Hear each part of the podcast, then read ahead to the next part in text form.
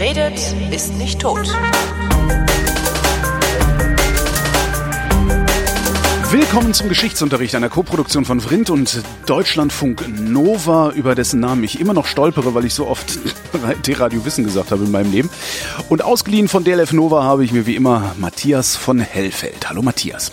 Und der grüßt voller Freude, auch wie immer. Thema heute die Charta der Vereinten Nationen. Ist das, das ist aber jetzt nicht äh, die Erklärung der Menschenrechte, ne? Das ist nochmal was anderes. Nein, das ist was anderes. Ähm, und die, die Deklaration, also die Erklärung der, der Vereinten Nationen, die datiert aus dem Jahr 1942. Und ähm, das ist jetzt nicht einfach so aus der Luft gekommen und von nichts gekommen. Es hatte natürlich äh, auch einen Vorläufer, über den wir vielleicht am Anfang ein bisschen was erzählen sollten, damit mhm. man weiß, auf welche Idee dieser äh, Versuch aufsetzt, die Völker der Erde in einer gemeinsamen Regierung, kann man ja fast sagen, äh, zusammenzutun. Also der erste Vorläufer sozusagen, äh, der war nach dem Ersten Weltkrieg geboren. Das war der sogenannte Völkerbund. Der ging was ja, was ja vergleichsweise spät ist eigentlich, ne? Gemessen daran. Ja, aber ja, aber vorher war eigentlich die Notwendigkeit, sozusagen eine Weltregierung zu haben, in der Weise gar nicht gegeben, weil es, wenn wir jetzt mal von ein paar historischen Spezialitäten absehen, es eben auch keine Weltkriege gab, sondern es gab immer nur Kriege in Anführungsstrichen, die sich eben auf bestimmte Kontinente bezogen. Mhm. Und ähm, es war eben nie jedes Land in diesen Krieg involviert. Und beim Ersten Weltkrieg ähm, war das eben schon der Fall, weil erstens die Amerikaner teilgenommen haben und zweitens die ähm, Briten und die Briten mit dem Empire mit ungefähr 450 Millionen Menschen ähm, und alle ihre Kolonien sozusagen mussten mit an diesem Krieg teilnehmen oder wurden aufgefordert, Soldaten zu stellen. Und es sind mhm. auch sehr viele gekommen. Also insofern war das tatsächlich eben, der Name ist da schon richtig, ein Weltkrieg. Und ähm, als Konsequenz dieses schrecklichen Ersten Weltkrieges, der ja die Urkatastrophe aller Konflikte des 20. Jahrhunderts war, ist eben die Idee entstanden in Amerika im, ähm, von mir aus im Oval Office bei Woodrow Wilson. Ähm, man müsste so einen Völkerbund gründen, eine Art Weltregierung, äh, die eben versuchsweise jedenfalls diese Konflikte, ähm, die ja zum Ersten Weltkrieg geführt haben, im Vorfeld sozusagen lösen könnte, also in einer großen Debatte oder in einer großen gemeinsamen Entscheidung. Also also ähm, im Grunde genommen zur Verhinderung von Kriegen äh, sollte man also so eine gemeinsame Sitzung einberufen und ein gemeinsames Parlament haben und das sollte eben der Völkerbund sein. Das war an sich eine sehr schöne Idee. Der Mann hat dafür 1919 auch den Friedensnobelpreis mhm. bekommen. Naja, das ist ja klar, das war natürlich eine, eine revolutionäre Idee. Mhm. Ähm, aber ähm, die Vereinigten Staaten spielen da eine ziemlich äh, merkwürdige Rolle. Ähm, bei den Friedensverhandlungen von Versailles, also 1919, ist die Satzung des Völkerbundes angenommen worden, auch von den Vereinigten Staaten von Amerika. Und sie spielten aber im, im Grunde genommen fortan nur noch die Rolle eines Beobachters. Also sie waren gar nicht richtig dabei. Und äh, das lag eben daran, dass der amerikanische Kongress, der ja dann letztendlich zustimmen musste, der amerikanische Präsident, das sehen wir ja auch in unseren Tagen heute, ist nicht ja. so einfach mit Allmacht ausgestattet. Ähm, also der amerikanische Kongress musste zustimmen und es entbrannte dort eine ganz äh, deftige Debatte über den sogenannten Sanktionsartikel des Völkerbundes. Und dieser Sanktionsartikel des Völkerbunds, der besagte, dass alle Mitglieder des Völkerbundes verpflichtet waren, im Falle eines kriegerischen Aktes, also eines Angriffs eines Staates gegen ein anderes Mitglied des Völkerbunds, dem angegriffenen Mitglied sofort und ohne weitere Beratung militärisch beizustehen. Hui. Also eine Art Automatismus. So wie, wie äh, die NATO das ja auch hat, NATO, ne? NATO-Beistandspakt oder wie genau, das heißt, ja. Ja, das ist der Beistandsartikel, genau. Beistandsartikel, und ja der wird, also im Prinzip geht der in Kraft in dem Moment, wo jetzt sagen wir mal ein NATO-Mitglied von irgendjemandem angegriffen wird, dann stürzen sich alle anderen auf den Aggressor dieses einen NATO-Mitgliedes. Und ähm, diese, diese Diskussion in den Vereinigten Staaten im Kongress ähm, hatte im Grunde genommen eine sehr historische Komponente, denn es gab sehr viele Abgeordnete, die sich eines früheren Präsidenten erinnert, nämlich des fünften Präsidenten und der hieß James Monroe. Mhm. Und James Monroe, der fünfte Präsident der Vereinigten Staaten, also der hat am 2. Dezember 1823, also sagen wir fast genau 100 Jahre vorher, vor dem Kongress eine wirklich bedeutsame Rede gehalten und in dieser Rede verkündet, dass die amerikanischen Staaten die Unabhängigkeit war ja noch gar nicht so lange her. Ja. Irreversibel und für immer unabhängig von der alten Welt in Europa sind. Also das war sozusagen eine Grundsatzerklärung. Die Vereinigten Staaten werden sich nie wieder mit der alten Welt, wie Sie das genannt haben, äh, in Europa zusammentun und sie werden es auch nie wieder ähm, in irgendeiner Form äh, sich dort in Konflikte einmischen oder sie werden, sie eigentlich wollten sie mit diesem alten Kontinent nichts mehr zu tun haben. Und dieser James Monroe verkündete dann das Prinzip der Nichteinmischung der Vereinigten Staaten in europäische Konflikte. Es gibt nur einen einzigen Grund, hat er damals gesagt, der dieses äh, sozusagen außer Kraft setzen würde. Das wäre nämlich, wenn die europäischen Kolonialmächte sich dran machten, Amerika wieder zu kolonialisieren. Mhm. Ja? Also nehmen wir jetzt einfach mal den Fall, die Franzosen hätten irgendwann zu Napoleons Zeiten den äh, Irrsinn gewagt, Amerika wieder zur Kolonie zu machen oder überhaupt zur Kolonie zu machen. Ja, oder Hitler hätte Amerika angegriffen. Ja gut, das wär, war ja dann noch, noch sehr viel später, aber mhm. wir sind ja jetzt noch 1919. Aber okay. im, im, Grunde genommen ähm, war das die einzige Möglichkeit, warum Amerika sich nach dieser Monroe-Doktrin Doktrin wieder in Europa sozusagen militärisch engagieren könnte. Und jetzt kommt es. Er hat diesen ähm, Gedanken oder diese Politik unter einem wunderbaren Slogan zusammengefasst, der lautet nämlich Amerika den Amerikanern. Und das kommt jetzt irgendwie echt bekannt vor. ja. genau. Und danach haben sich die Amerikaner verhalten und haben gesagt, das ist für uns eine Doktrin, die immer noch gilt. Und insofern können wir diesen Völkerbund, den wir zwar an sich ganz gut finden, aber wir können ihm nicht beitreten. So, und jetzt kommt der völlig äh, makabere Irrsinn und es gibt viele Historiker, die auch sagen, das ist der eigentliche Grund, warum dieser Völkerbund dann letzten Endes auch so kläglich gescheitert ist. Die Amerikaner haben ihn angestoßen in Form ihres Präsidenten, haben dafür den Friedensnobelpreis für ihn entgegengenommen mhm. und treten aber selbst nicht bei. Das heißt, der Stuhl der Amerikaner im Völkerbund war immer leer. Erinnert irgendwie so. ein bisschen an den, an den Internationalen Strafgerichtshof in Den Haag, ne? Ähm, da wollen ja, die auch nicht mitmachen. Da machen sie auch nicht mit, aber.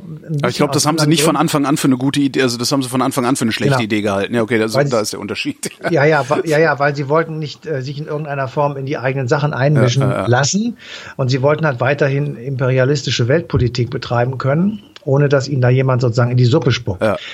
Dort äh, war es genau andersrum. Sie wollten ja, also das war ja die Grundidee von äh, Wilson, dass man eben sagt, wir brauchen etwas, damit uns nicht noch einmal wieder so etwas passiert, dass wir in einen verdammten Krieg hineingezogen werden, mehr oder weniger, weil wir gar nicht anders können, weil wir unsere Werte und unsere Ideen und unsere, naja, unsere eigene Sicherheit eben auch dort in Europa verteidigen müssen. Und insofern ähm, blieb nach dem Ersten Weltkrieg eben alles beim Alten. Es wurde zwar der Völkerbund natürlich ähm, eingerichtet und äh, nach einer gewissen Zeit, ich glaube 1925 oder 26, ist auch Deutschland in diesen Völkerbund aufgenommen worden. Und man kann jetzt im Nachhinein sagen, immerhin, es war eine weltweite Bühne. Auf dieser Bühne konnte man Konflikte benennen, man konnte darüber debattieren, man konnte möglicherweise auch Lösungen vorschlagen, aber es hatte keinerlei Sanktionsmechanismen. Es war eben einfach im Grunde genommen ein Papiertiger. Und deswegen wurde der äh, Völkerbund von den Nazis zum Beispiel auch also äh, beschimpft und belacht und verhöhnt. Mhm. Und eine der ersten außenpolitischen Handlungen, ähm, die sie vollzogen, war eben der Austritt aus dem Völkerbund äh, dann kurz nach 1933. Also man kann einfach äh, sehen, im, äh, in der Zeit der Weimarer Republik, also zwischen den beiden Weltkriegen und dem Beginn des Nazi-Regimes, äh, hat der Völkerbund getagt. Er war tatsächlich vorhanden. Er hatte mhm. auch so ähnliche Gremien wie heute die Vereinten Nationen, aber er hatte eben keine Wirkung, weil eben die wichtigste Macht auf der Welt damals schon die Vereinigten Staaten nicht daran teilgenommen haben und er von zum Beispiel Deutschland dann nach dem ähm, nach der Machtübernahme durch die Nazis eben verhöhnt und verlacht wurde. Die sind da ja auch sehr schnell ausgetreten, habe ich eben schon gesagt. Und davon von da an sozusagen gab es diese Bühne eben nicht mehr, weil ähm, wichtige Player nicht mehr teilgenommen haben. Und insofern war dann ähm, nach Beginn des Zweiten Weltkrieges und der Frage sozusagen, wie die Welt eigentlich weitergehen soll, mhm. ähm, die Idee ist dann sozusagen wieder naheliegend gewesen, so etwas noch einmal zu probieren. Und das ist im Jahr 1942 passiert, zwar genauer gesagt am 1. Januar mit der Deklaration über die Vereinten Nationen. Und wenn man sich jetzt nochmal kurz zusammenfasst, sozusagen, was da eigentlich äh, passiert ist, also 1. Januar 42, die Vereinigten Staaten hatten gerade Pearl Harbor hinter sich, einen etwas knappen Monat und sind in den äh, Zweiten Weltkrieg eingetreten auf Seiten der Alliierten gegen Deutschland. Mhm. Ähm, die Kampfhandlungen fanden äh, vor allem damals noch in Osteuropa statt, aber gleichzeitig eben auch in Nordafrika, in Südostasien und im Pazifik. Pazifik. Gleichzeitig begann der uneingeschränkte U-Boot-Krieg, der also verheerende Folgen hatte in den Weltmeeren. Und es begann die flächendeckende Bombardierung von den Städten in äh, Europa, vor allem in Deutschland. Und was eben auch vor allem begann, war der Holocaust. Ja. Und, ähm, die und das war auch bekannt, ne, außerhalb war, des Deutschen Reiches. Also in dem Ausmaß vielleicht nicht, aber dass also Judenverfolgung und äh, ja. äh, der, die Ermordung von Juden stattgefunden hat, das war bekannt. Und ähm, all das äh, wollten die ähm, Alliierten natürlich durch einen Sieg über Deutschland beenden und sie wollten dann eben anschließend eine internationale Organisation gründen, von der sie jedenfalls die Hoffnung haben konnten, dass sie äh, derartige Dinge für die Zukunft ähm, verhindern äh, würde. Mhm. Und das war eben äh, war eben die Vereinten Nationen als Organisation Organisation, die dem Völkerbund sozusagen nachkam oder da ihm folgte. Und ähm, ich habe mal so ein Zitat herausgebunden, um auch so ein bisschen zu zeigen, mit welch hohen Idealen äh, dieser, diese Vereinten Nationen sozusagen an den Start gegangen sind. Geschrieben ist der folgende Text jetzt inmitten des totalen Wahnsinns. Ja, also der mhm. Krieg war wirklich auf dem Höhepunkt angelangt und die Leichenberge türmten sich und allmählich begannen sich die Städte in Schutt und Asche zu legen. Ich zitiere. Wir, die Völker der Vereinten Nationen, sind fest entschlossen, künftige Geschlechter vor der Geißel des Krieges zu bewahren, die zweimal zu unseren Lebzeiten unsagbares Leid über die Menschheit gebracht hat.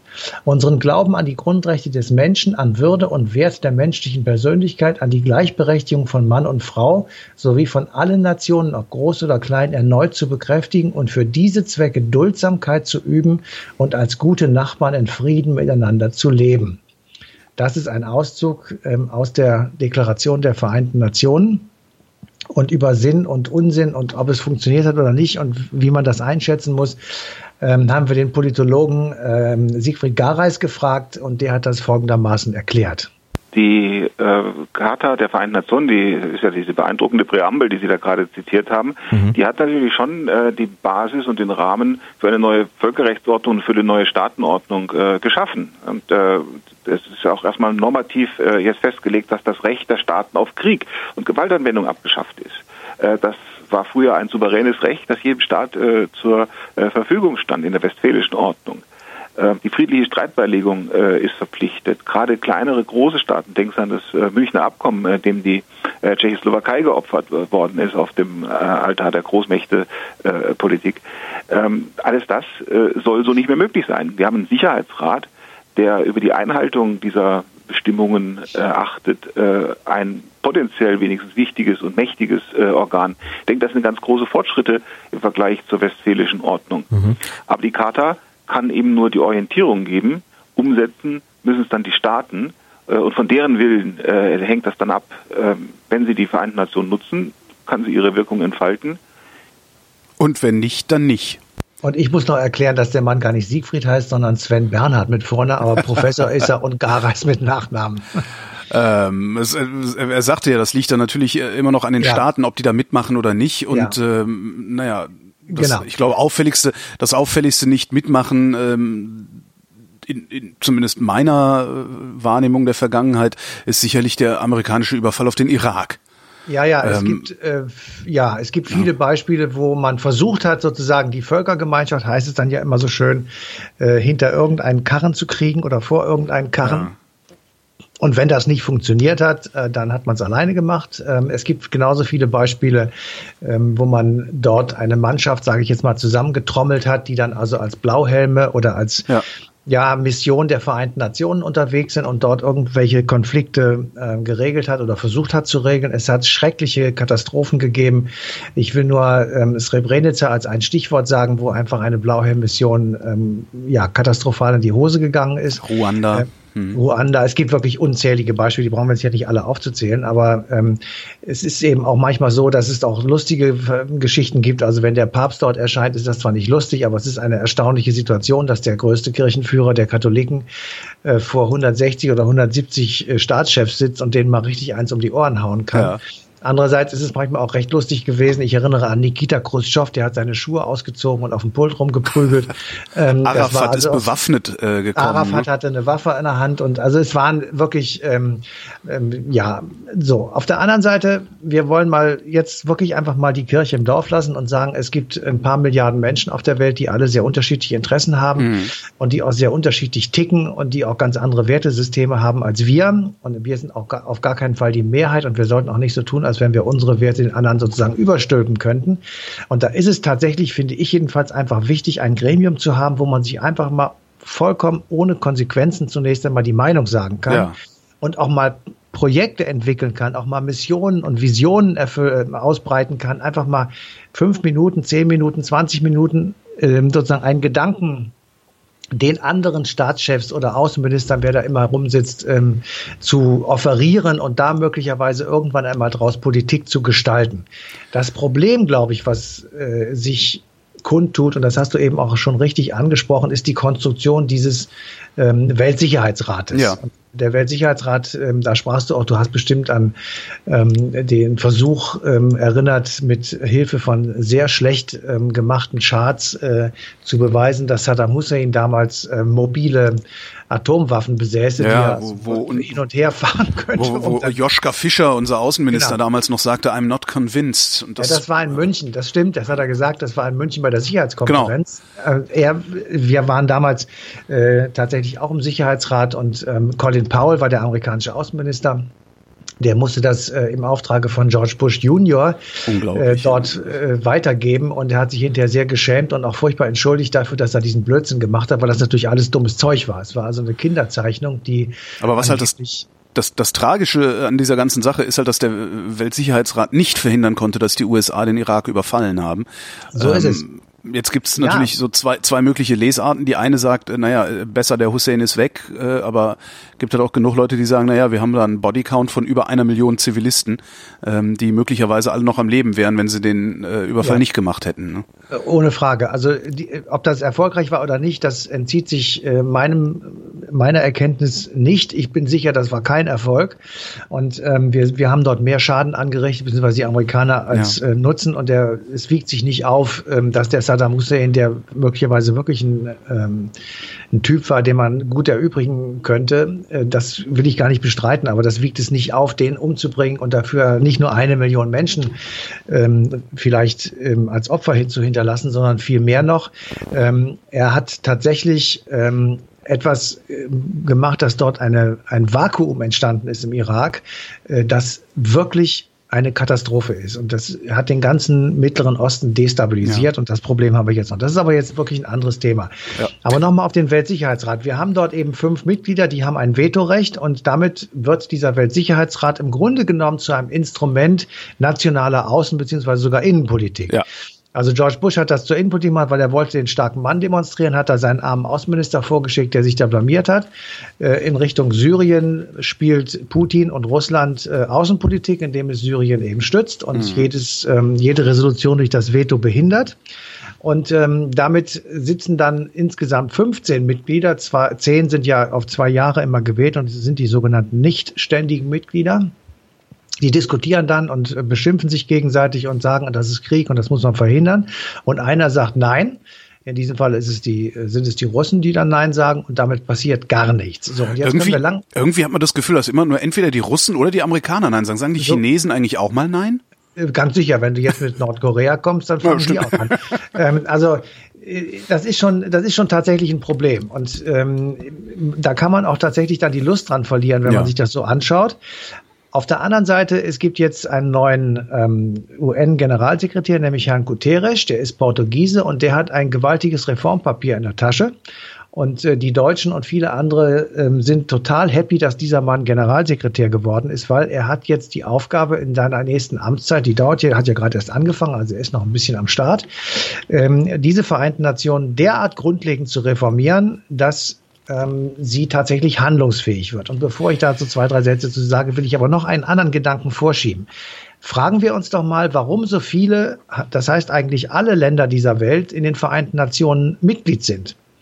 Und die Antwort, glaube ich jedenfalls, kommt dann zustande, wenn man sagt, naja, sie müssen keinerlei Rechte abgeben. Ja. Das ist einfach nur ein zahnloser Tiger. Ja. Der braucht ein bisschen Geld, ja, aber er kann nicht in irgendwelche nationalen Ideen hineingreifen. Mhm. Andererseits, er hat auch sehr viele unglaublich humane und tolle äh, Dinge, also UNHCR oder ähm, Kinderhilfen und äh, sonstige Notfallhilfen. Alles wird, wird, wird ja von den Vereinten Ja. Nationen gemacht. Insofern ist es tatsächlich auch sehr viel Gutes.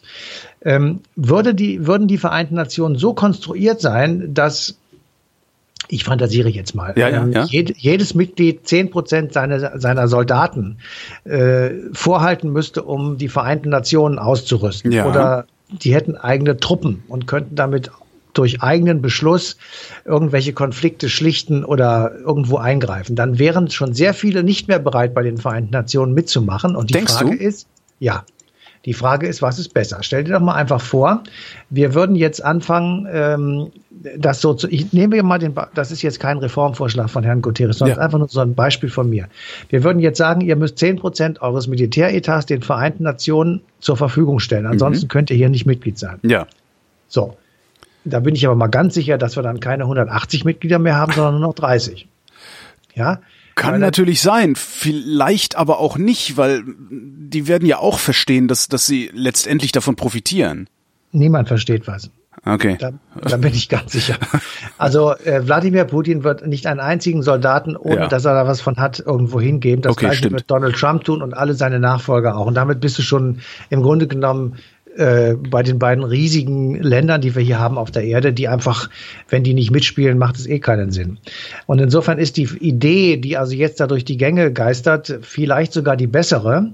Nämlich, ähm, dass äh, dieses Vetorecht, also der Guterres will ans Vetorecht. Und er will also sagen, Ja, aber das lassen Das- die sich doch im Leben nicht das, nehmen. Ja, das kann nicht für alle Zeiten so bleiben, dass man alles, egal, also wirklich alles ähm, mit Veto verhindern kann. Er will Ausnahmen haben. Und da gehören zum Beispiel zu Fragen von Menschenrechtsverletzungen. Ja. Also nehmen wir jetzt mal an, wenn irgendwo Streubomben oder Giftgas oder ähnliches eingesetzt wird, diese Diskussionen und die Entscheidungen, ob man da Sanktionen zu ähm, äh, macht, die müssten vom Veto ausgenommen werden. Und da gibt es eine große Zustimmung zu. Jetzt ist nur die Frage, ob Frankreich, China, Russland, Amerika, ob die sozusagen diese, ähm, habe ich sie jetzt alle genannt, jedenfalls diese Großbritannien, Großbritannien, ne? Hm. ähm, dass ich also ob diese fünf wirklich mitmachen. Ich könnte mir vorstellen, dass Frankreich und Großbritannien ja sagen. Ja, den Briten können wir das demnächst abkaufen. Wenn die durch den Brexit durch sind, sind die froh um jeden müden Cent, den man ihnen hinlegt. Genau. Also jedenfalls, äh, so, da war, sind wir mal gespannt und ähm, ich, ich warte wirklich mal ab, ähm, also ob da nicht tatsächlich, ähm, ich sag mal, eine Verbesserung ähm, herauskommt. Und dann wären die Vereinten Nationen jedenfalls in diesen Fragen wirklich sehr viel flexibler und sehr viel handlungsfähiger und könnten eben tatsächlich auch sehr viel schneller und ohne diese ewigen Debatten ähm, reagieren und dann möglicherweise auch wirklich hilfreich sein. So wie sie jetzt sind, also wie es jetzt im Moment ist, ist es im Grunde genommen nur eine ideelle ähm, ein ideeller Nutzen. Also man kann sich das alles mal sagen. Man ja, aber das ist ja schon mal was. Das ist ja schon mal was, es eine Plattform, was. eine Plattform zu haben, die, ich sag Genau. mal, außer Konkurrenz der normalen Diplomatie stattfindet, wo du halt einfach mal eben rüber zum saudischen Delegierten gehst und sagst, hier, hör Ja. mal, so, so, äh, äh, mach mal hier. Ne? Also das ist schon ja, nicht verkehrt, es so ein Ding zu haben. Also Genau, ich wollte auch sagen, also ich bin auf gar keinen Fall äh, der Meinung, dass man, das gilt auch für die, für die Europäische Union und, Ja. und andere Dinge. Äh, selbst wenn man jetzt im Moment unzufrieden ist und nicht so richtig weiß, was das alles soll, ähm, diese Bühne brauchen wir und die sollten wir auf gar keinen Fall fallen lassen. Das ist wirklich der Tenor. muss ich halt einfach immer nur mal fragen, wie sieht denn das Gegenteil von dem aus, was wir da Genau, haben? das wäre, wenn wir es nicht hätten. Genau. Und äh, da könnte man wirklich sagen, ähm, vielleicht wäre dann viele Sachen noch viel schlimmer geworden, weil man dann einfach, ähm, wie ich sag mal, während des Zweiten Weltkriegs einfach unkontrolliert Gewalt anwendet und einfach äh, ja Hass und, und ähm, schreckliche Dinge einfach ohne irgendwelche Gegenworte machen kann. Matthias von Hellfeld, ich danke dir. Bitteschön. Und euch danken für die Aufmerksamkeit und weisen darauf hin, dass die passende Sendung Eine Stunde History am 17. September auf DLF Nova läuft.